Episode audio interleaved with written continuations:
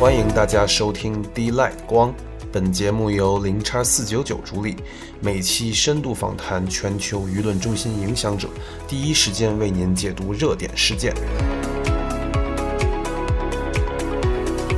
我们本期的主持人呢是来自 Mint Ventures 的 Alex。好，现在我把麦克风交给 Alex。啊，你好，你好，听众好，大家好，Benson 好。今天非常感谢零叉四九九给给我们这么一个机会，可以跟 Benson 这边来做对话跟学习。咱们今天的话，对话的一个主要的话题就是三件流动性危机的一个长远影响。我们这边有一个副标题，就是危机中的乱象，传闻中的这个清算跑路跟大额收购，呃，目前市场的反应，呃，是不是过度了？然后目前在这个市场的这个剧烈波动中之后，目前处在一个市场什么样的阶段啊？然后以及我们会有一些。啊，衍生的更细致的一些话题来做讨论。好，那 Benson，要不你自我介绍一下，就是你现在负责的工作以及可能你比较关注的一些领域。好，呃，大家好，我是 Benson。那我目前是 FTX 的社群合伙人，同时也是一个道的发起人，叫 Matrix DAO。我的话主要是在做二级市场的交易，就是我之前在 FTX 一些交易比赛有拿到一些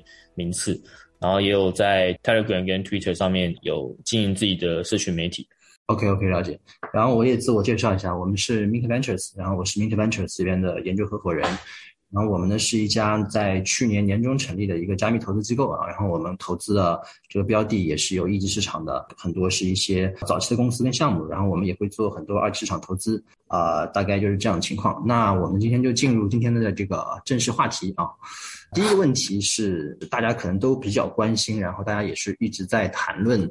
目前大家都确认一点。就是我们这个加密资产啊，已经处在一个大熊市的一个阶段。呃，那么在 Benson 看来，就目前的行情有没有到达一个底部的区间？然后你是怎么看后续中长线这个行情的一个大概发展？我最近跟几个朋友聊，他们都是 fund manager 或者是项目方的老老板。我目前聊一轮下来，大家的共识都是这一轮熊市应该会持续的时间应该不会太短，就是至少不会是 V 转这种等级的。大部分的人共识是，应该是到二零二，至少最快是二零二三年。比较多人是觉得是二零二四年才会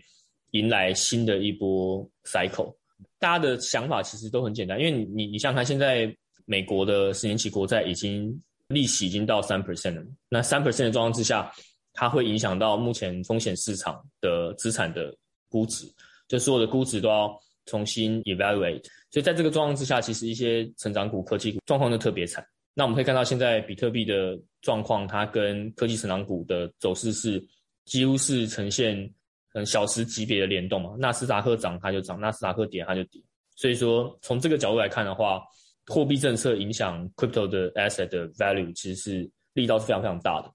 如果我们先假设说这一波熊市的底部会跟美股的熊市的底部可能是重合的话，那我们可以去看一下目前美股大概位于什么样的一个状态。OK，这一次大放水之后，其实 S M P 五百的远期本益比其实是最高的时候来到二十一这个水平。那，那现在估值下修之后，目前大概是十五点八。呀，那十五点八，如果你去摊开来去跟过往的这个 S M P 五百的远期本益比去做比较的话，它其实还是比中位数还要再高一点点的。还有就是说，这个 Fed 它每半年它会出一个。金融稳定报告，那这个金融稳定报告，它会去看说，如果我们要稳定这个金融市场，我们要做什么样的举措？它中间有一个很重要的地方是，它会给出联准会对于目前金融资产价格的看法。那其实，在最近一个五月的时候，他们给出的看法是，他们仍然认为某些资产的价格是偏高的。嗯，他们在十一月的时候就发布过这个报告，那个时候他们就说，一就是很多资产相对于。这个资产可以产生的现金流，他们的估值是偏高的。呀，那我们事后回过头来看，其实去年的十一月就是说任何资产的这个价格高点。对，那他在五月，或许就是两个月前，五月十一号吧，我记得他又讲了一次，他觉得价格还是偏高，就是已经修正那么多，他还是觉得偏高。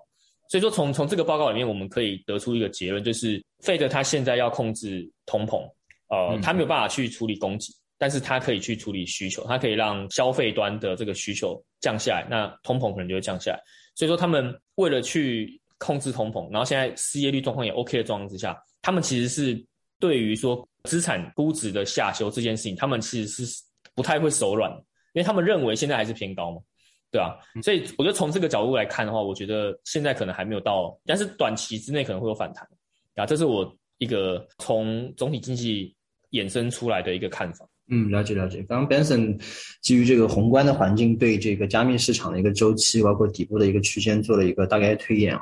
然后刚刚您这边说是可能从时间上来说比较乐观，可能要到二零二三年。那么可能相对中性一点，或者相对偏悲观一些，那么可能整个熊市周期的结束，我们要可能等到二零二四年呢。那么这是一个时间上的估算。那么从这个资产价格来看，比方说现在 BTC 在就两万区间这么一个震荡，就是从这个价格来看，你觉得它的这个？位置是处于一个底部的区间吗？还是说你认为它还有更多下修的空间？我个人是觉得，因为我们以前在讲熊市底部的时候，都是啊，我们会用一条均线来看，就是 weekly 两百 MA 嘛。那这一次的 weekly 两百 MA 大概是在两万二左右。那以往过碰到这一条线，通常会有一个比较大的反弹。那这一次的两百 MA 它刚好跟上一轮牛市 cycle 一万九到两万之间其实是重合，它中间只有两千的差距。所以说，Bitcoin 停在这边，我不会太意外。但是重点就是说，它停在这边，它之后要怎么走？如果它今天它停在这边，它它一直受到两百 weekly MA 的压制，就是两万两千以下，它徘徊非常非常的久，那很有可能代表这一次的结构上面，它价格走势是偏软的，对吧？因为我们一一条均线是这样，就是当它已经被验证过很多次它是底部的时候。自然而然碰到这条均线的时候，就会有人去买进嘛，所以它就会为这个市场提供这个支撑。那 Weekly 两百 MA 是均线系统里面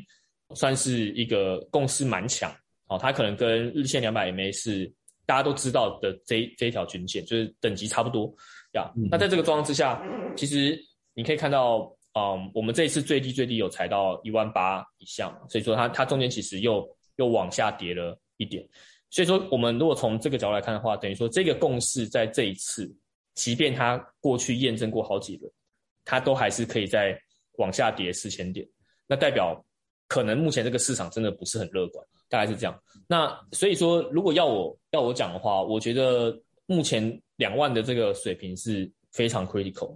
但是它停在这边太久。如果说它它它今天它是比如说跌到两万，它只停一下下，然后马上弹回两万五，甚至两万八。然后再往下修的话，那我都还会觉得说，哎，这个市场可能它的状态是比较正常的，对。但这一次的这个从六万九这个顶部下来，其实几乎是一个有反弹，但是反弹的那个力道跟过往的熊市的力度比起来，其实都非常的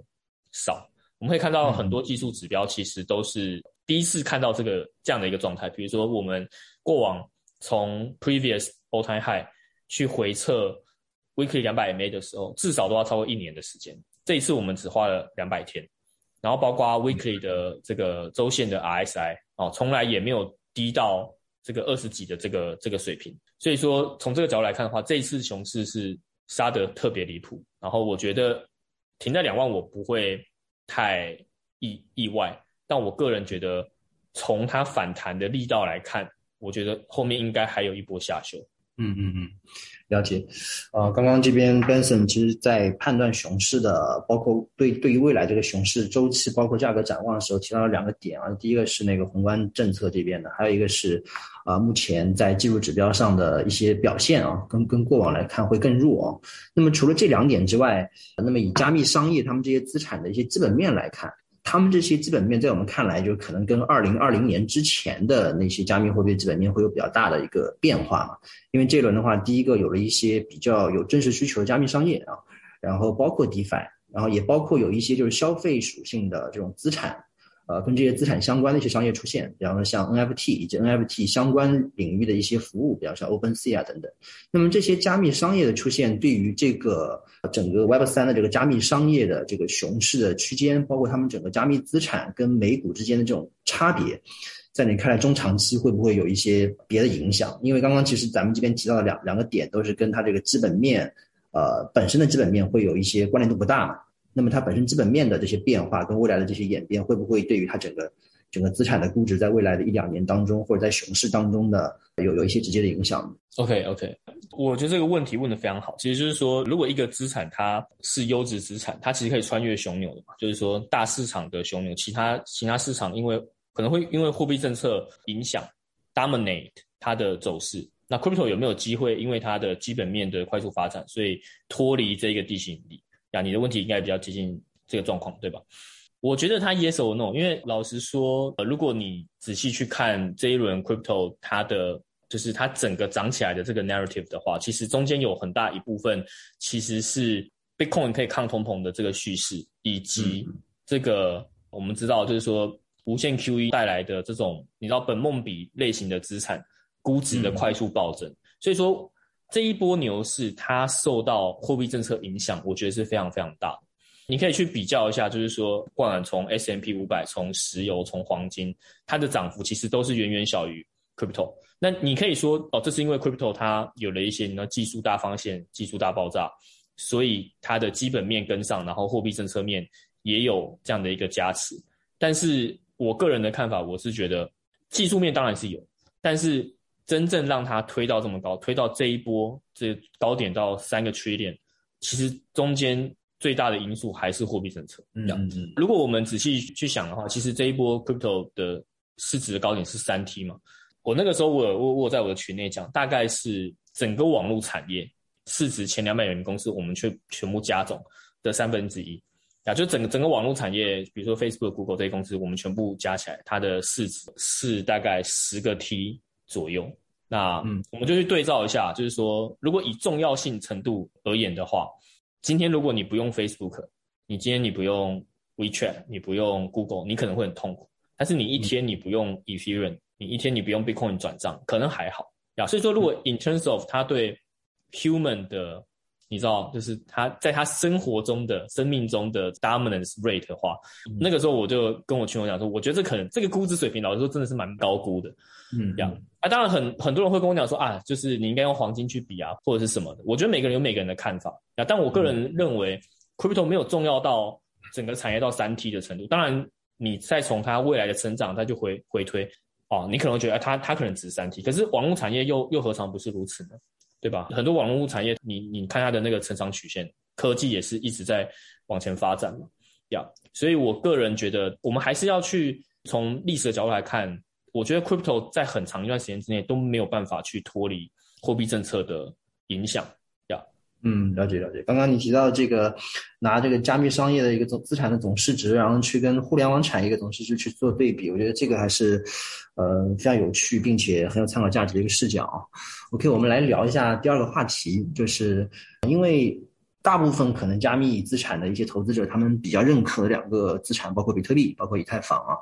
就在你看来，不管是从这个加密商业技术角度，或者说是对于这个社会改造这个角度来看。就区块链这个概念诞生以来，你觉得除了比特币、以太坊之外，啊，你自己认为可能最重要的一个项目是什么？啊，当然最重要这个这这个概念是很宽泛的，你可以认为，你可以从你的角度来阐述，就是你认为它这个重要的点是什么？是什么？啊，好啊，好，我觉得这个问题非常非常有意思，应该可以大战个三天三夜。我个人排名，呃，应该说这个不算排名，我就把三个列出来。Uniswap、MakerDAO 跟 Chainlink，我们先讲 Uniswap 好，因为 Uniswap 它是最早推这个 Auto Market Making 的这个机制的 protocol 嘛。我觉得它解决了一个东西，就是说一个东西如果它的流动性可能没有这么好，我们怎么样去帮它做定价，这个是很重要。然后包括我们知道在以太坊上面，如果你要做 decentralized 的 exchange，其实它的体验是很糟糕的，因为你挂单你要。用 order book 那个方式去做的话，那 gas fee 跟 latency 其实都很高。Uniswap 它用 AMM 这个方式，它解决了两个问题。第一个是怎么样去为一个流动性没这么好的资产去做价值发现；第二个是怎么样在 Ethereum 这个你知道它的 infra 还没有足够快之前，怎么样让大家可以快速的去交换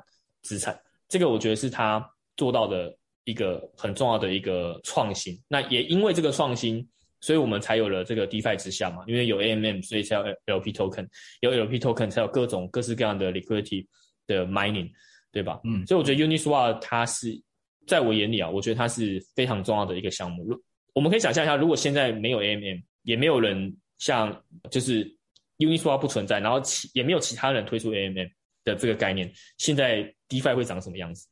我觉得应该会差非常非常多。OK，嗯嗯，这第一个，第二个是 MakerDAO，就是它是借贷协议的鼻祖嘛，贷是第一个币圈原生的稳定币啊。原本的 single collateral 贷它它是有以以 Ethereum 当这个 collateral 嘛，后面 multi collateral 加进去之后，哎，里面可能混了一些 USDT、USDC。可是不管怎样，从概念上，它都是币圈第一个原生的稳定币。呀，那我觉得就借贷协议是一件非常重要的事情。我们我们看到现在任何一条新的链出来，都是三板斧嘛，都都是呃做一个自己的这个借贷协议，然后做一个自己的稳定币，然后做一个自己的 DEX，对不对？所以借贷协议这件事情，它在整个 crypto 的行业里面，它也是非常重要的。对我我们现在呃从 TVL 的角度来看的话，其实也是都是借贷协议都是排比较前面的，就是 MakerDAO、Compound、Aave 这些。呀，嗯，这是第二个，然后第三个我觉得是 Chainlink，呀，就 Chainlink 它 Oracle 本身就是一个在 crypto 产业是非常重要的事情，就是你你你任何 data 你都要有一个 data fee 去让它处理，因为 smart contract 它是一个只按照你给的 transaction 跟数据源去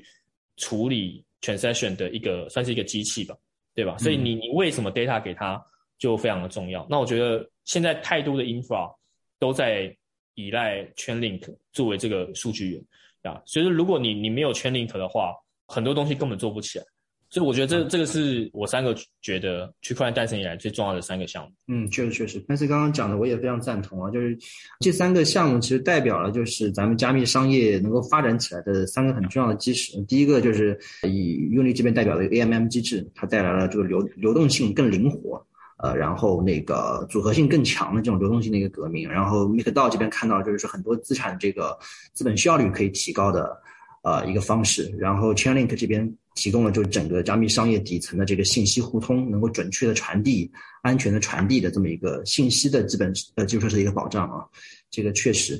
然后刚刚咱们谈的是就是你认为最重要的三个项目啊，那么除了这些目前来看大家都认可并且被印证的。这个重要性项目之外，在未来展望，就你认为可能在你看来未来会显得比较重要，但是目前可能大家还比较低估的，或者说你觉得创新性很值得关注的一些项目，是否可以举一到两个你在关注的呢？我目前比较多在看的是 DID 这个赛道，嗯，就是去中心化身份呀，就是因为我们我们知道目前整个 crypto 的 native 呃那个 narrative 是在 Web3 这一块。那 Web3，如果你它它它最重要的精神就是你的资料是用户自主可以去管理，哦，而不是都存在那些大型的科技巨头上面，呀。那在这个状况之下，你有一个可以自主管理的身份，然后你可以授权让别人来使用你的资料，这件事情它就很有价值。这个它也会是整个 Web3 早的一个 foundation 的一个基石，呀。那类似的观念概念，其实在二零一八年之前就有，像 Ontology 嘛，他们应该是最早一个在可能 Top Twenty 的 Coin 里面是讲到这个 Decentralized Identification 这样的一个项目，要，但是很多时候是这样，就是说你在太早的时候，你做一个很有意思的东西，可能也会 fail，对吧？因为在当时。区块链还停留在 ICO 炒作的阶段，它没有什么太多的 infra，它没有 NFT，没有没有 DeFi，很多东西也不成熟，包括那个时候的这个整个行业的 narrative 也还没有到 Web3 的这个状况。所以我觉得说，在这一轮我们已经沉淀出一些东西，我们沉淀出 NFT，我们沉淀出 DeFi，我们有一些 Web3 的一些 infra 之后，我们下一个要关注的应该是 DID 的这个赛道，这是我个人的看法，就是因为。如果我们从每一轮币圈的熊牛去看的话，其实每一轮都会产生新的王者。比如说这一轮的王者可能是一些其他的 Layer One 跟这个嗯 DeFi 还有 NFT，对吧？那上一轮可能是别的东西，上上轮可能可能是别的东西。那下下一轮应该也会是一个比较新的赛道，就是说至少不会是上一轮大家都讲烂的一个赛道。所以我觉得 DID 是一个嗯。特别从从 narrative 的角度，跟从呃基本面的角度，我觉得它都是一个需要重点去关注的一个赛道。确实是，对，基本上每一轮真正大级别的牛市能够去构建起来的一个很重要的原因，就是这一轮牛市有全新的叙事，而且这个叙事不管在当时还是在事后，其实都会会被印证，它确实是有很大的行业改造能力的，然后这么一个牛市才能够起来啊。嗯，OK，那么我们再进入下一个话题啊。因为其实像在这一轮周期当中，包括 DeFi 啊，包括 GameFi 啊，呃，这两个叙事之外，其实有一个叙事大受市场欢迎，是所谓的新公链或者以太坊的竞争链那么像 Solana 啊，就波卡啊、Cosmos 啊、镍啊，像这些新公链跟竞争链呢，在这一轮的牛市当中的涨幅都是非常可观的，可能超出了很多人的这个预期啊。呃，那么在你看来，就是在实际的业务方面或者资本面方面，他们对于以太坊的这个挑战的能力如何呢？我先先先说在前头，我觉得我可能不是回答这个问题的最佳人选，但是我可以给点看法，因为毕竟我不是技术人嘛。对，就是我觉得。ETH 的 The Merge 跟 Layer Two 的发展，它会挤压到其他 EVM Compatible 链的空间，因为我们知道，呃，因为我跟很多开发者都聊过，就是他们会，呃，选择在这些链开发，其实最主要就是为了去拿 Grant，以及它的开发相对比较简单，因为你你 EVM Compatible，所以你 Copy and Paste，你可以很快的把你的 Protocol fork 到其他链上面。如果今天以它把 Latency 跟 TPS 的问题解决了。我不觉得这些链有办法竞争。下一轮牛市这种单纯靠 EVM compatible 的链，我觉得可能会蛮惨的。第二个就是说，我觉得在这一轮牛市，我们可以有一些比较观察到有一些比较有趣的东西，比如说像很复杂的技术未必是好的技术，可能它的设计很全面，然后他想的很周到，但它的技术太复杂。我们比如说像嗯 Polkadot，对它一开始也是风风火火嘛，可是你看。从牛市的中后期开始，它的这个不管从开发者的能量，或者是从币价的表现来看面，它明显就不如 Solana 跟其他的链。我就跟几个朋友在在聊说，诶，是不是有的时候其实事情不用做那么复杂？其实到底终端消费者 developer 跟这个 user 他们到底需要的是什么？我们去做一个简单他他们可以去用的东西，可能反而比你把学术想得很复杂，然后把技术想得很复杂，然后。选一条超难的路，然后去走，还要来得更直接一点啊！比如说，我们看到阿 r 润做做这么久，然后很多技术很厉害的店做这么久，然后一个 Terra 直接打趴，对吧？因为我们因为 Terra 有 UST，有有 Anchor，然后体验又做的不错。对，你说它的技术很厉害吗？它就是单纯的，嗯，这个 Tendermint 的的这个共共识演算法嘛。对，就是你认真去看它技术 spec，其实还好，其实没有什么太多的创新。在共识演算法这个层面上，其实是非常普通的，要但是大家真的 user 或者开发者真的真的在使用的时候，他们可能没有 care 这么多。然后包括我们像我们这一轮，我们看到很多 hack 的事件，绝大多数的 hack 都是 smart contract 层面的 hack，都不是 consensus layer 方面的 hack，不是说哎今天被拜占庭攻击了，就是三分之一的节点被被别人这个挟持了，哦，大概百分之九十九的这个 hack。都来自于 smart contract 的 hack，所以说有的时候我就在思考，就说就是会不会就是大道至简，我我我们直接去从开发者跟使用者的角度去看，而不要自己关在象牙塔里面，觉得哦怎样怎样是安全，觉得怎样怎样才是大家想要的。我觉得这可能是之后公链要发展的时候要去考量的一个重点。所以说像像像这一次 Solana 做手机嘛，就很多人我我遇到的一些开发者，他们就很认同这个方向。他说，哎，Solana 可能在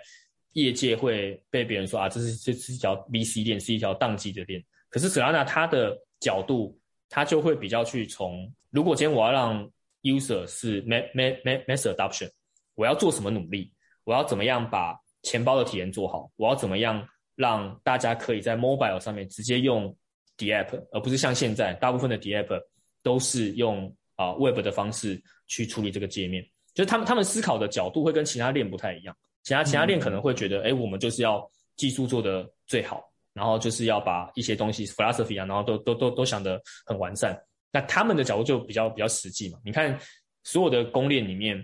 真的要说体验钱包体验，我觉得 Fenton 是做的非常非常好。就他们会从这个最 fundamental user 的 experience 的角度去思考他们这个链怎怎么发展呀。所以我觉得，嗯，就我我自己的一个想法，我觉得之后的链可能不是技术最最强的链。可以出现，而是真正在乎怎么样让大量的 user 可以 on board 的链可以胜出，这个是我个人的想法。了解了解，这一点我们也非常赞同啊。就是包括像看公链项目，包括在看很多协议一些具体的协议的项目，我们会觉得就是说技术水平，包括安全上的一些能力，可能只是这个项目能够留在牌桌上的一个基本条件，一个必要条件。那么实际上最后能不能脱颖而出，还是看他们的这个商业能力跟战略能力，以及对用户需求的一个洞察。刚刚你举的这个 Terra，我们认为就是非常好的例子。他在该激进的时候非常的激进，然后没有采用一些比较中庸的所谓我去做一些 EBM 兼容，然后我去做一些常规的补贴，而是把这个商业上的激进做到。做到最极限，当然最后可能他们债务没有管理好，最后崩掉了。但是不可否认，他们在前期是，啊，有所有人都没有办法否认的这个成功的。所以商业上的能力就越来越重要。包括你刚刚说的这个索拉纳做手机的这个这个例子，都是基于一些对于商业跟用户需求的一些洞察，然后他们做了一些正确的举动，去去跟以太坊这样偏就是原就是 crypto 原生的，然后原教旨主义的这种公链在做竞争啊。效果其实也不错，然后其实这一轮就是进入熊市之后还比较火的叙事不多啊，大家可能就是很多资产都在不停的下滑，但是我们会发现，嗯，就是 zk 或者说是一些 layer two 的项目，他们的估值是难得在这个寒冬里面还是热度比较高，然后它估值能够上到几十亿啊，像那个 Starkware 这种，虽然说还没有发币，但是基本上有八十亿的估值，按照这个来推演的话，都可以进入。呃，非常靠前的一个市值排名当中去了。就你是怎么看待现在非常火的这个 zk 技术，包括一些 layer two 这种技术啊？我觉得，因为我们知道 Ethereum 之后整个大方向就是往 layer two 的方向去去走。之之前可能还有什么 side chain 啊，然后可能有各式各样的方向，但是现在已经很确定，就是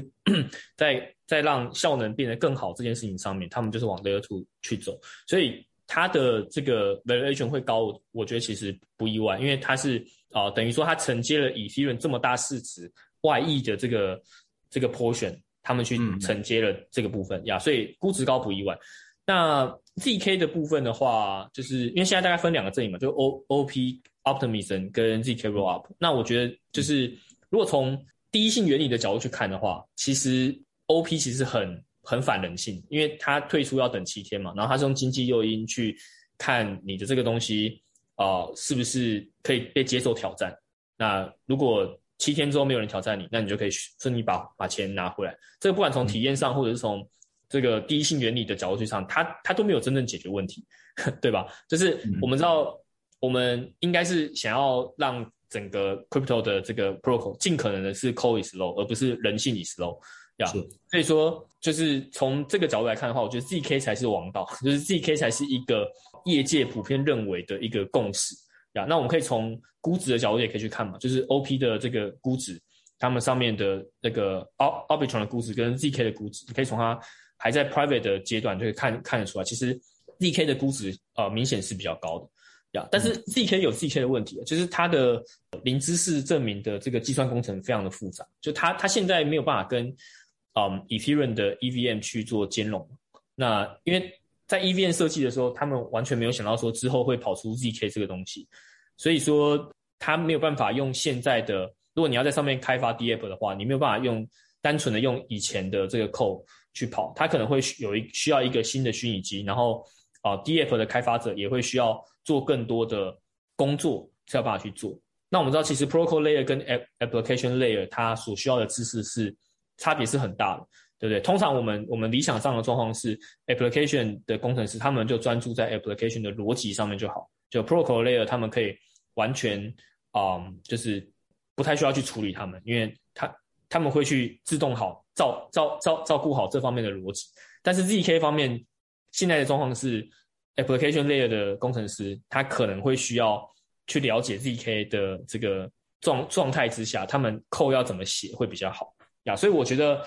zk 目前听起来是就是很理想，就是我们是用密码学去保护用户的资产，同时又可以保护用用户的隐私，然后也因为它在 Layer Two 上面，所以它速度会比较快。可是我觉得从技术实现的角度来看，它有很多条路是中间有很多很多的障碍呀，就是它可能真的落地，maybe 可能要等到二零二四年，甚至也有可能做不出来。我不，我我我不太确定，就是说如果我们定义的做出来是。做出来之后，大家愿意用，然后开发者可以开发，latency 很低。我觉得从现在到那个位置，我觉得中间有太多的 obstacle，而且也有也有可能做不出来，因为 zk 本来就是一个很难的技术呀。所以我觉得这中间的这个时间的窗口，其他链的机会，对吧？就是 Solana 的机会，就是如果今天我 Ethereum 成长成为完全体，然后 zk 也瞬间做好，那我觉得其他链大家就没戏唱。这样，所以我觉得。ZK 理想很丰满，但现实很骨感，就是它它到底要怎么样处理开发者体验这个问题，我觉得是至关重要的。所以说，如果今天有任何一个团队他们在做嗯 ZK 相关的 EVM，就说我可以让我可以解决 user 的问题，我可以解决 developer，就是他他不太需要管 protocol layer 的逻辑，他可以跟以前一样专注做好他的 application，然后你跑到我这个 ZK EVM 上面跑，我自动帮你处理后面的各式各样的参数。啊，这个随机性的参数，那我觉得就会是一个赛道呀。目前我知道有有一个团队应该叫 Scroll 吧，就 Scroll 他们有在做这个呀，就是这个也是可以多去关注的。但我觉得这个这个这个领域很难啊，就是我觉得这个技技术的推演可能没这么快。是是，刚刚 Benson 这边讲到，就是其实 ZK 的话，呃，是一个相对来说更底层、更本质的一个相对于扩容的一个解决方案，因为它是通过代码实现，而不是通过我比较。啊，冗余的节点或者人人之间的博弈来来实现啊，因为前者的话，它其实成本比较高啊。然后 zk 的话，除了对于这个以太坊的扩容有很直接的贡献跟帮助，支撑起它这个市值之外，另外一些 zk 本身也可以从用户的需求角度去提供一些啊更隐私的服务，因为毕竟现在链上的话，透明是一种优势，但很多时候。呃，它也是相对于隐私，相相相对于一些用户想要保护的信息，呃，是是一种用户的顾虑嘛？OK，那么我们进入后面一个问题，这个问题是一个比较热点的热点的一个事件啊，就是在这一轮熊市当中非常知名、很有威望的这个机构，这个三剑，它在六月初就爆发了这个流动性危机，这点可能是啊很多人就考虑过，但是没有想到会这么快来临，有有有这么大的窟窿的这么一个事件啊。那么目前这个爆发已经三十多天了，还有大量的这种。CFI 包括一些代包包括一些交易所啊，在禁止客户提款。就你认为这个事件它的影响，目前已经是到了一个逐渐减弱，或者说逐渐要过去的阶段吗？还是说它还在持续，可能会持续到什么样的时候啊？这个有没有一个判断？我觉得这个问题问得非常好。就是目前就我所知，就是三三件相信其实有很多法律实体，那他们其中那个法律实体已经已经被清算完，但是其他的法律实体。呃，他们还有很多的资产，然后可能是必须要上法院。那等到大家都确定说债权人的顺序以及清算的程序之后，才会慢慢尘埃落落地的。那这整个过程会拖很久。啊，第一个是，呃，只要牵涉到法院的东西，都会需要呃很长的时间去啊收集证人，或者是说去搞定债权的关系顺序。这第一个。啊，第二个是。他们手上还有很多 private token 嘛，就是还没有被流通出来的 token。那这部分的 token，哦，因为要清算，所以会有需要会有估价的需求。那这个估价估价完之后，还会有人要来拍卖，对吧？就有点像法拍屋这样子呀。那这整个过程，据我所知，至少会拖到年年底吧？对，就是会是一个蛮蛮漫长的过程。那就我所知，目目前的估值清算完之后，债权人可以拿回。我们先先不讲顺序，in average，他们可以拿回的钱大概是四成到五成之间。就是如果三件欠我十亿，那我只能拿回四到五亿这样的一个水平。那这个是以目前的估值水平？如果后面继续熊的话，可能会再更低一点。所以我个人觉得，就是说这一波可能 还没结束。对，就是我个人判断。熊市到底的一个标准，就是这一波至少三件要先清算完，呀，嗯，因为我我们知道，其实啊，目前币圈的流动性大概是啊几百个 billion 几千亿美金这个等级。我讲的是流动性哦，不是市值，因为现在现在市值是是是八千亿嘛，大概目前大概是一百 B 是一千亿美金的这个量级哦。那在这个量级之下，今天产生的一个信用黑洞。大概是两 B 等级，大概就是两 percent 的这个信用黑洞，其实它它就可以影响非常非常多的事情。那如果今天我觉得我没有对三 AC 或者是 COS 有铺险，然后我我我声称就是我是安全的，可是这这个这个 statement 本身就是有问题，因为你你不知道你的交易对手有没有铺险在三 AC，对吧？搞不好你合作的某你你你你自己来查一下，你第一层的这个交易对手是没有的。可是你的第二层的交易对手，就是你交易对手的交易对手，可能有铺钱到三 AC 呀。所以说，像最近就有一个资管的机构嘛，他们就是在六月的时候说，我们没有任何的问题啊，我们对 COCS 跟三 AC 没有任何铺线啊。但在六月十三号的时候，这样跟大家讲说，我们 TB 啊，都都会按照正常的程序去去走。结果不到一个月，就七月四号的时候，他们就说，尽管做了最大努力，我们仍然面临财务挑战。然后他们给出的原因是市场的流动性紧张、市况不好，以及他们的财务的这个交交交交易对手财务遇到困难呀。所以我觉得这个这个就是印证我刚刚讲，就是说你其实不太确定说你的交易对手有没有铺险，你可能自己看了一轮，你觉得 OK，但是当你真的要把你交易对手的钱收回来的时候，你发现收不回来，你才知道原来他踩到雷。所以我觉得整整整个整个整个状况啊，我觉得啊，我个人会，如果真的要进场比较大部位的话，我至少会等到三 AC 它所有的法律实体都清算完，好，这个东西会比较尘埃落定，至少债债权人会知道我到底拿了会多少钱，以及这个时间的不确定性也已经过了，因为清算完基本上就是等等拍卖嘛，那那就钱就收了回来。现在的状况是。我既不知道我拿得回多少钱，我也不知道要花多少时间，所以中间如果用户的提领的需求因为这个恐慌而起来，那就有破产的危险啊。所以我们可以看到说，现在大概三天两头吧，大概每三四天就会出现一个人说，哎，我们要暂停提币，或者说我们要申请破产保护，呀，大概是这样。嗯，了解。那这这个也造成了一个。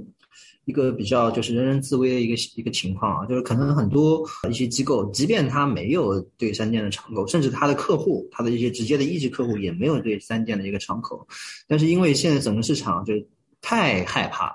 就杯杯弓蛇影到一个非常严重的一个程度，就导致基本上每一周都会有比较知名的一些交易所。被传闻说，哎，他们这个财务有问题，呃，提币有问题，然后所有用户一看到，就是出于宁可信其有，不可信其无，就一窝蜂去提币啊，这个给到这种机构造成了很大的一个压力。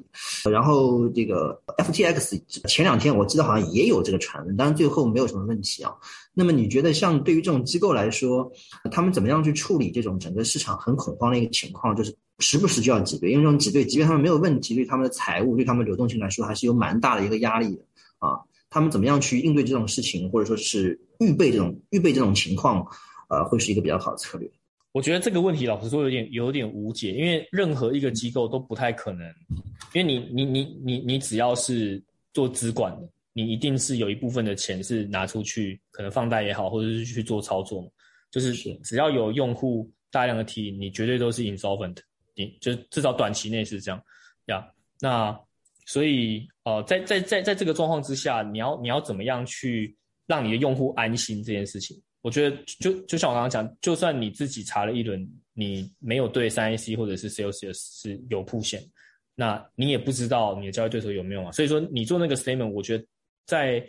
真的行了解这个行业的人看起来其实也没什么用，但是可能可以啊安抚到一些散户的情绪。但是，但是我刚讲那个那个那那个机构嘛，那个那个机构叫做嗯 Vote。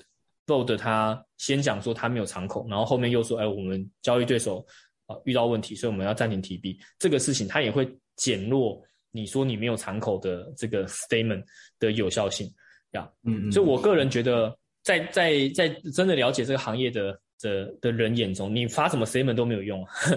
最最直观的就是看你现在有没有这个冻结人士。或者是你有没有持续在做一些扩张的行为？比如像 FTS，它用行动证明嘛，它它既背后其他的公司，它又收购了其他公司。它在六它在六月的时候做了很多动作，就在在这些种种的迹象都显示，他们的流动性是绝对没有问题。这样，那我觉得其他的机构我觉得很难。基本上我觉得你你做什么事情都没用，你你你能做的就只能等到所有的风声都结束，然后去证明你中间你提币没有任何问题。对，现在确实是一个就是行胜于言的一个阶段啊！你说再多没有用，反而别人会觉得你你你有问题。对，你说也没有用啊，对啊。OK，然后像最近刚刚你也提到，就是那个 FTX 在收在收购很多这个机构的，不不管是它的这个股权啊，包括债务啊，然后再给很多的这种友商提供流动性啊，大家都把这个 SBF 称之为就是加密风暴当中的摩根啊，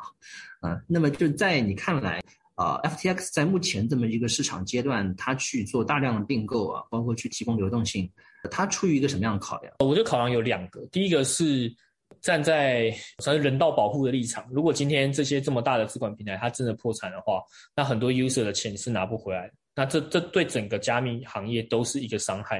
因为毕竟 BlockFi 也算是头部的企业，对不对？就是他们的用户，呃，我记得之前看一个报告说，他们用户有到。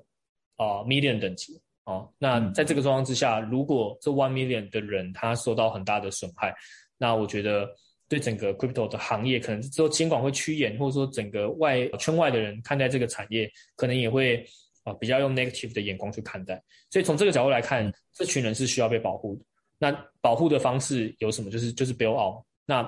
bail out 不太可能是平等的 bail out，因为在这个状状况之下。你要求别人借钱给你，或者是注资，他一定会有一些比较严厉的条款，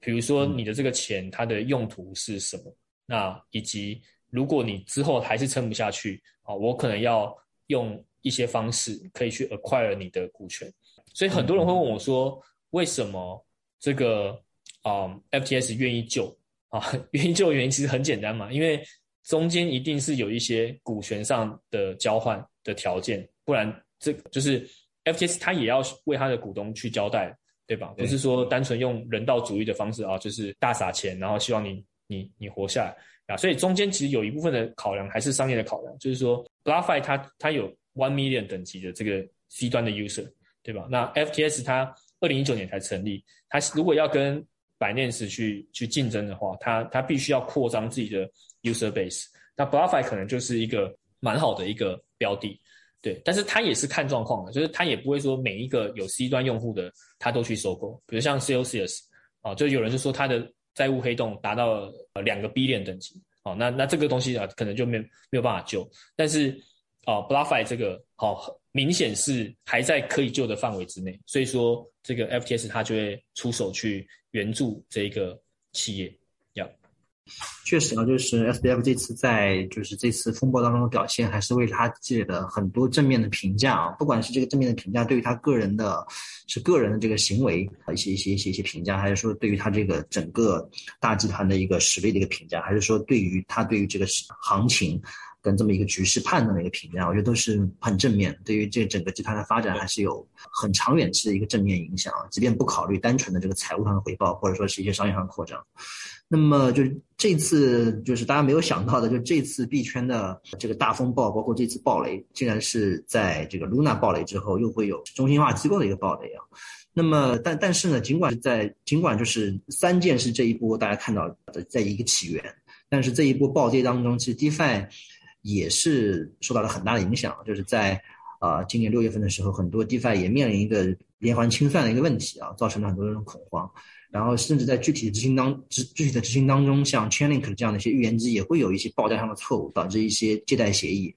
呃，有直接的损失的，也有直接就被呃耗到倒闭的啊。那么在你看来，这 DeFi 在这一场风暴当中的表现，你是给它打几分的啊？就它是一个符合预期，还是说是超超出预期，还是说你觉得它根本不及预期啊？呀，我我觉得这一波 DeFi 的表现，我觉得是超乎预期的，因为我们可以看这一次 BlockFi 它被啊，它清算三件资产的时候，其实出现问题的，因为三件当初是拿了很大量的 GBTC 当抵押品，然后去借钱嘛。但是 BlueFi 真的在清算的时候，产生了八千万美金的一个债务的一个黑洞，因为当初他们在清算的时候，他们没有想到 GPTC 的流动性不足以支撑这么大的一个债务，所以说当他们在清算的时候，就产生了比较大量的一个滑价。那在这个状况之下，啊，我们就可以说，其实这个 BlueFi 在这一波接受抵押品的这个过程当中，他们的风控没有做好，因为他们没有去啊正确的评估抵押品的流动性是不是足以支撑这么大的一个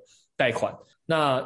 从这个角度来看，我觉得像这一波的啊 Maker 啊、Compound 啊、ave 啊，他们就没有出现这样的一个状况，就他们的抵押品都是以一个正确的速率，然后被清算掉，然后也没有产生债务黑洞。呀，其他小的一些 protocol 有出现这样的状况，但至少头部的我们没有看到这样的状况。呀，所以我觉得从这个角度来看，我觉得 DeFi 在这一波的表现，啊，可能有零星的因为 Oracle 的问题，或者是因为下跌速度太快的问题，有有有一些亏空。但是 in overall 来讲，我觉得它的表现是超乎预期。是的，是的。就 DeFi，我感觉在这一轮当中还是证明了自己很多价值。就像您刚刚所说的，因为 CFI 他们在处理很多。就是清算啊，包括评估的时候，他们是一个内部机制，是一个内部的一个黑箱，外外界并不清楚啊，外界也无法评估它是怎么去看待这件事情。但是 DeFi 当中它的这个风险参数，然后它有多少债务，然后目前资产是多少钱，它都是明明白白都在链上啊，所以说大家也不会那么的恐慌，因为大概大家知道这个资本盘是怎么样的，而且他们的标准。在事前大家也知道啊，所以基本上都能够反映在用户的行为跟一个资产的价格里面。然后我们再来回到就是刚开始咱们提的这么一个话题啊，就是这一轮的加密大熊市，刚刚 Benson 这边提到有很大一块原因是因为美联储这边开始收缩它的流动性啊。那么但是三件六月份的暴雷呢，就是给币圈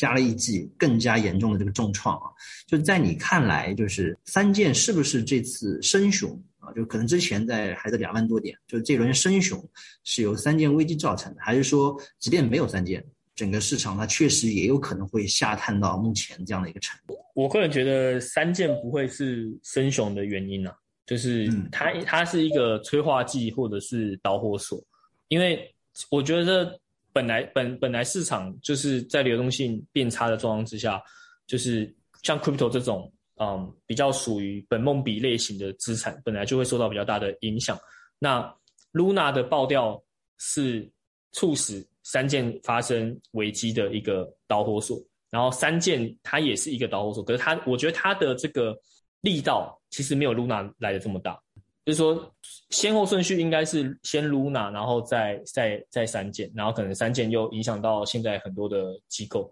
呀，但我觉得源头。真正的源头其实是美联储加息缩表，把这个市场的啊一些流动性呃慢慢的收回去。在这个状况之下啊，即便它可能没有真的收回去，但是大家大家预期它会收回去的这个状况之下，就会产生这个流动性的风险，对不对？那我们知道 UST 它用小小的这个这个 Luna 的这个三百亿美金的这个市值去撑一个一百八十亿美金的一个稳定币，在在这个状况之下，它流动性如果如果不够。最后就会产生这个骨牌效应，呀，所以我个人觉得三件的这个，它只是加速了这个过程，加速它落底的一个过程，但是真正的噪音其实不会是三件造成这个声雄。是是是，确实，就基本上每一轮，呃，就是熊市的熊市来临，包括每一轮牛市泡沫的破灭，本质还是因为大家都在加杠杆，然后杠杆最后到一个极限的程度，总会爆掉啊。可能加杠杆的人每次都不一样，爆掉的这个外因可能都不一样，但最后这个基本的逻辑还是还还是因为这个原因啊。那么就是在上一轮，就是咱们看到的熊市当中，其实没有那么多。金融的这种基础设施啊，DeFi 压根儿没有啊，CFi 也没有这么这么多的种类啊，大部分还是交易所为主呃，那么这一轮有了 DeFi，有了更复杂的这个 CFi，像这样的一个全新的、更庞大、更庞杂的一个经济系统，会对这一轮熊市的呃影响，直接的影响或者显性的影响，在你看来可能呃会有哪些呢？我觉得首先影响就是币圈整体的这个系统性风险可能。更大了，对吧？因为以前我们其实二零一七年那个时候期货刚起来的时候，那时候嗯呃 CME 刚就是把 BTC 加入它的期货，然后可能 BMax 那个时候还很火热，但是真的能玩期货的这个交易所其实也没几家，所以那个时候的杠杆其实是没有这么复杂的。呀，可能就是期货市场、衍生品市场有一些杠杆，可是，在这一轮里面，DeFi 有很多的借贷协议嘛，然后现在很多这个资管的平台也是在这一轮牛市才蓬勃发展，所以有很多的人会去借钱，然后去呃做其他的有的没有的操作。那在这个状况之下，这一轮熊市我们就可以看到，它在下跌的时候，它速度更快，对吧？就像我刚刚讲，以前从 Previous All Time High。到他去 retest weekly 两百 MA，以前都是超过一年的时间，现在他只花了半年的时间就跌到这么深。好，从这个角度来看，我们我们可以去理性的去推测哦，原因是因为这一波它的杠杆的程度是更复杂的。今天有一个资产下跌，它也会连带的影响到其他人也想要出售资产呀。那在这个状状况之下，就是骨牌效应一样，一个东西它倒下了，其他东西也就跟着倒下。啊，所以我觉得这一轮熊市的一个特征就是，从技术面角度来看，它是比特币的熊市走的最最快的一次，呀，嗯，最快到以前熊市底部的一个位置。那如果从这个角度来看的话，很有可能这一波熊市的走法会跟其他的熊市是很不一样。这一次用过去经验想要摸顶的人都失败了，对吧？那个什么彩虹图啊，然后什么什么什么 k u Flow 啊，然后什么 MVIV Z Z Score 啊，其实都都没有预预料到六十九 K 会是顶点，对不对？但是很多人就想要用哎同样的系统去说，哎，那我们会不会可以用同样系统去猜猜到底部？我我觉得很难啊，因为你你你摸顶失败，那你你你怎么会期待你抄底会成功呢？对吧？就是我觉得有参考价值，但是那个参考价值的效力要减低要。嗯，明白明白。就这一轮，就是因为更多金融工具出现，让人们加杠杆的这个便利性跟加杠杆的这个能力变得非常的强啊。那么爆破的时候，这个能力就会有更严重的一个反噬啊。OK。然后就是刚刚在最开始的时候，就是咱们这个组织者也提到了，就是您在就是前两天啊，六六月底的时候发表了一篇文章，就是分析了 USDT 暴雷的一个可能性啊，就是你的结论是 USDT 暴雷的这个可能性不太大啊。那么 USDT 应该是就是最早一代的这种原生的中心化稳定币啊，它的不透明性，呃，也一直饱受诟病，之前也频繁的。在一些年度出现过脱锚啊，那么它但是目前呢还是占到稳定币市值第一啊，在你看来就是这个的原因，除了网络效应、先发优势之外，呃，还有他们哪些事情是他们做对了啊，导致他们还能够保住目前第一的一个位置啊？嗯，老实说这个问题，我觉得蛮有底背的的空空间，就是说，它除了是首发，然后它除了是目前。呃，市值最大的稳定币之外，是什么样的原因让它一直保持这个龙头的位置？嗯，啊，其实我原本想要讲的 答案，其实也没有什么太特别，就就就是我觉得它就是发的早，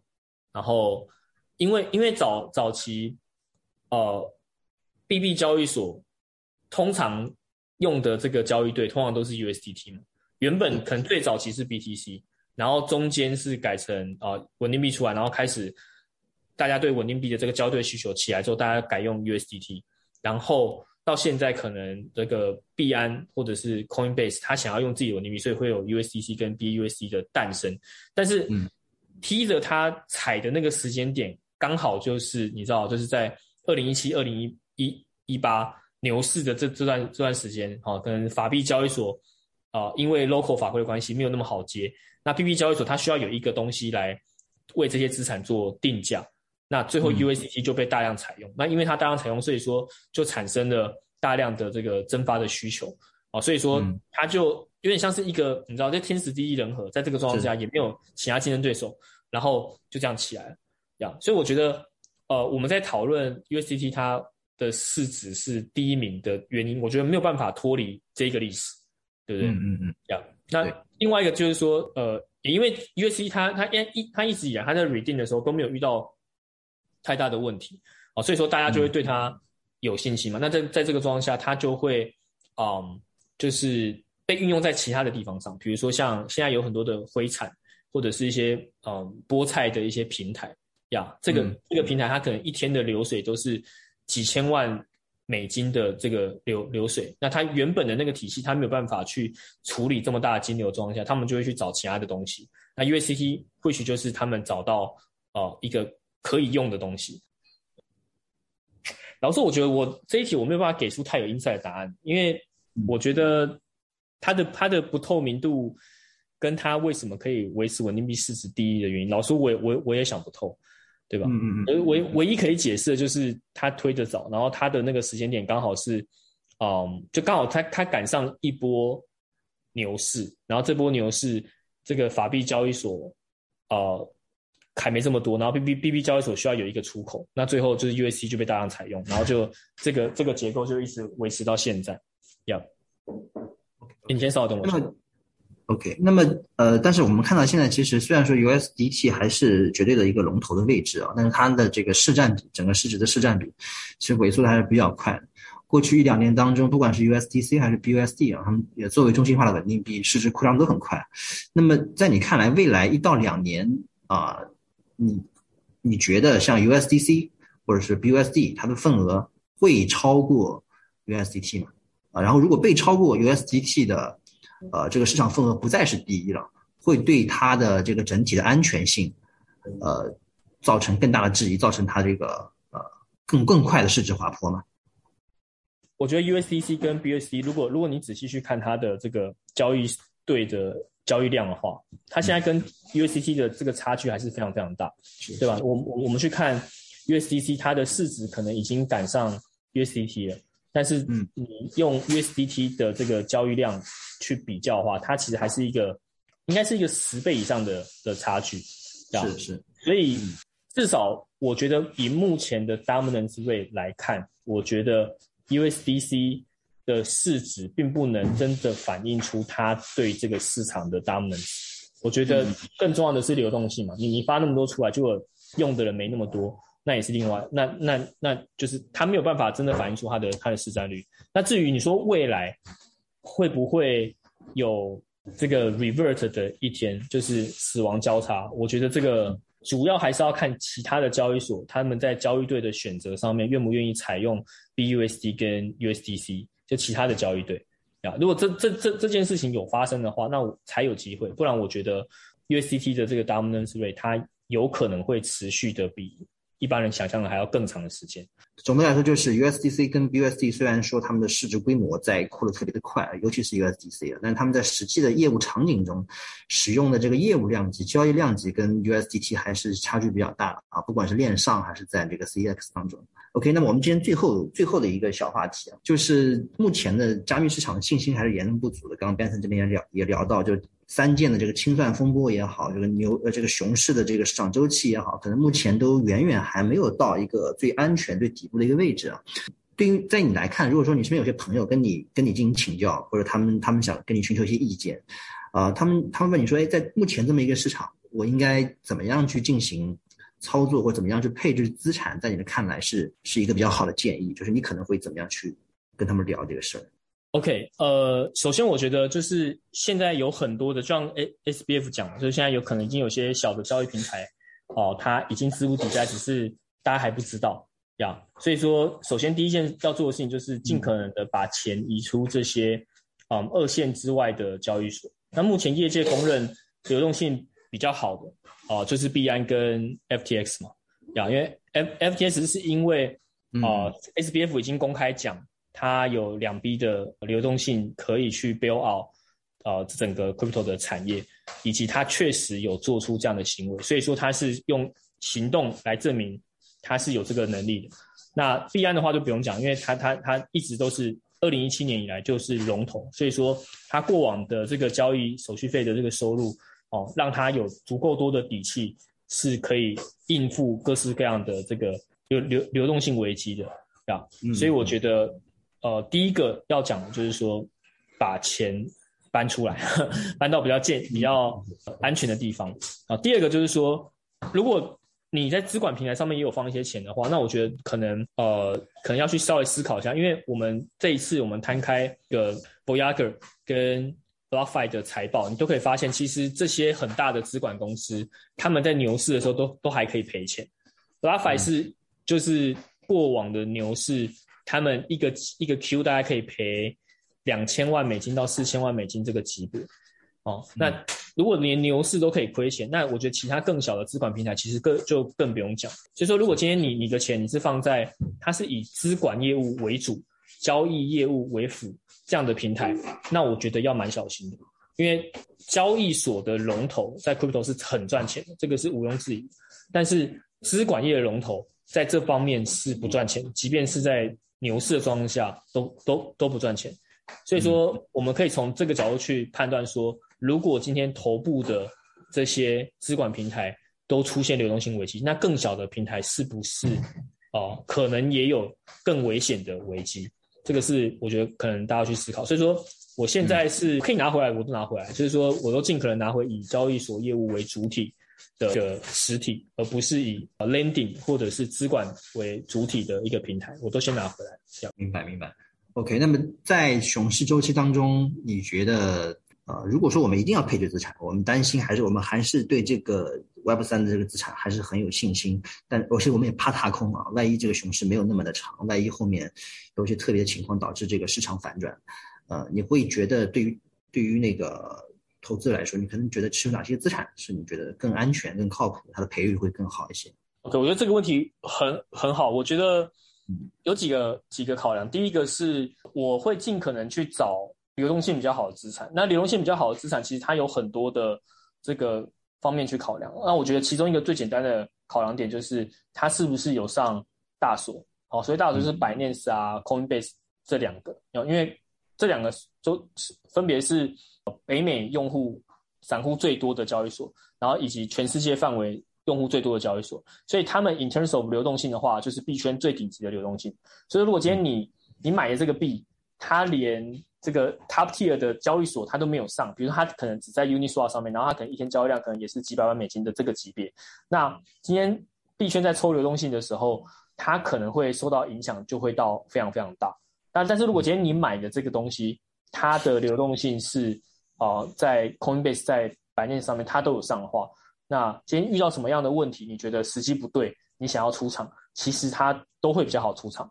所以说第一个，我觉得是要考虑流动性。然后第二个就是说，第二个比较是观念上的问题，就是说，呃如果你仔细去比较二零一八年年初跟二零二零年、二零二二年年初 Top Thirty 的 Coin 的话，你会发现其实中间有七成的人都是改朝换代。对，就是呃以前的这个很热门的币种。你四年之后可能热门币种会完完全全不一样啊！这个还是我们考量到 Bitcoin、Ethereum 跟 USDT 都没有变的状况之下，呀，嗯，那在这个角度来来来看的话，就是说真正可以穿越熊牛的资产，至少超过三轮 cycle 的资产，在币圈是不存在，就是只有比特币跟以太币是有这样的符合这样的一个特质。你包括什么 Solana，包括什么什么什么 Cardano 啊，它它都没有经历过。这么长的一个 cycle，然后它下一轮牛市它还存在，就是在这个状况之下，我会建议就是说大家不要对 a l coin 有抱有太高的信仰，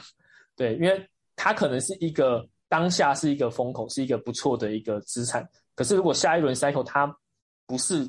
风口的话，那它很有可能会被呃整个市场远远的甩在后面呀，所以我我我个人会建议就是说，在熊市的时候，你尽可能把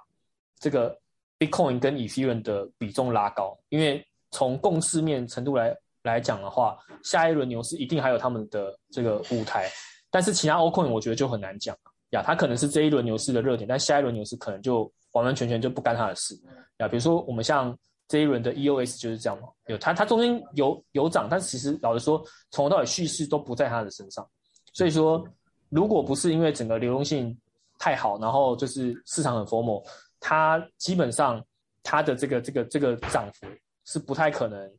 呃，达到这这个水平的。就你拿的这个资产，它是绝对会跑出拿其他资产的人。好的，好的。那么今天非常感谢 Benson 来跟我们分享这么多，就是很有见解的洞察啊。那么也感谢你的时间，那，希望我们下次还有时间再来听听看你新的思考跟想法。那咱们今天的这个对话就先到这边，然后感谢我们这边的零叉四九九。为我们搭建的这么一个对话的平台，然后谢谢大家听众，谢谢大家的时间。好啊，好啊，谢谢谢谢 Alex，也谢谢零叉四九九。我觉得今天的这个问题都非常有深度。好，谢谢 Benson，我们改天再见，拜拜。好好好，拜拜拜拜。好，那以上就是我们本期 D Live 的全部内容。